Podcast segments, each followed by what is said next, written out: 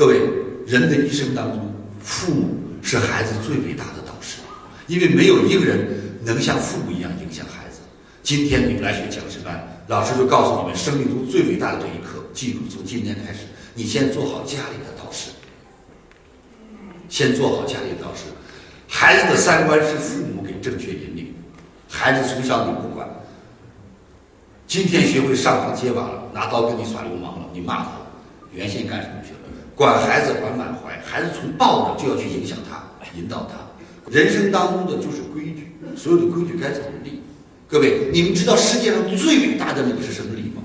在一个家庭当中，记住最伟大的礼，社会当中最伟大的礼叫君臣之礼。我们小时候在家里，比如说，我爸爸要跟我开个玩笑，我妈都会说：“别老跟孩子开玩笑，你这所以君不君，臣不臣。”我们那时候小不懂，现在我才知道，就像董事长别老跟员工开玩笑，为什么呀？君要向君，臣要向臣，君君臣臣叫君臣之道。家庭当中也是这样，当父亲母亲的就要有那个威严劲，就要具备在家里君主那种权威，明白吗？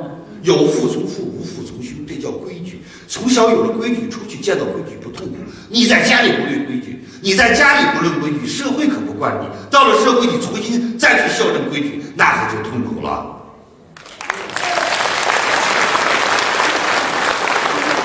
对不对？我们家姑娘八岁，现在八周，弹钢琴四级了，全国钢琴大赛比赛第二名，才八岁，她怎么做到的？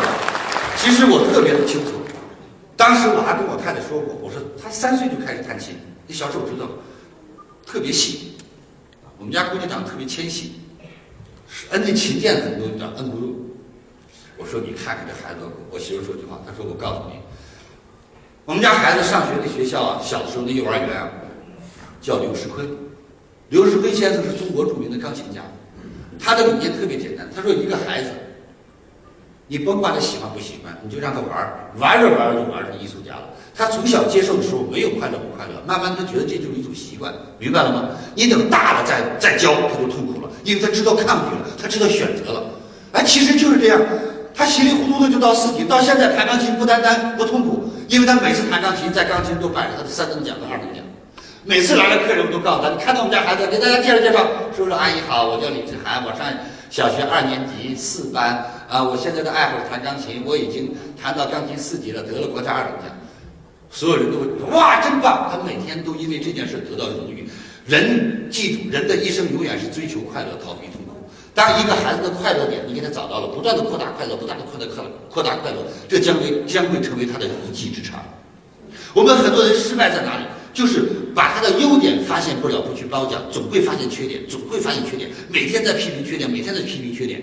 你这个白痴，你这个笨蛋，你这个不行的玩意儿，你这个废物，好了，最后让你梦想成真，如愿以偿。哇塞，真的成了废物，完全废掉了。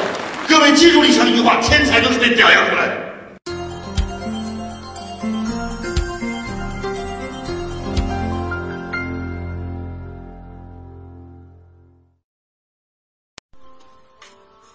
如何才能学习李强老师最新的课程呢？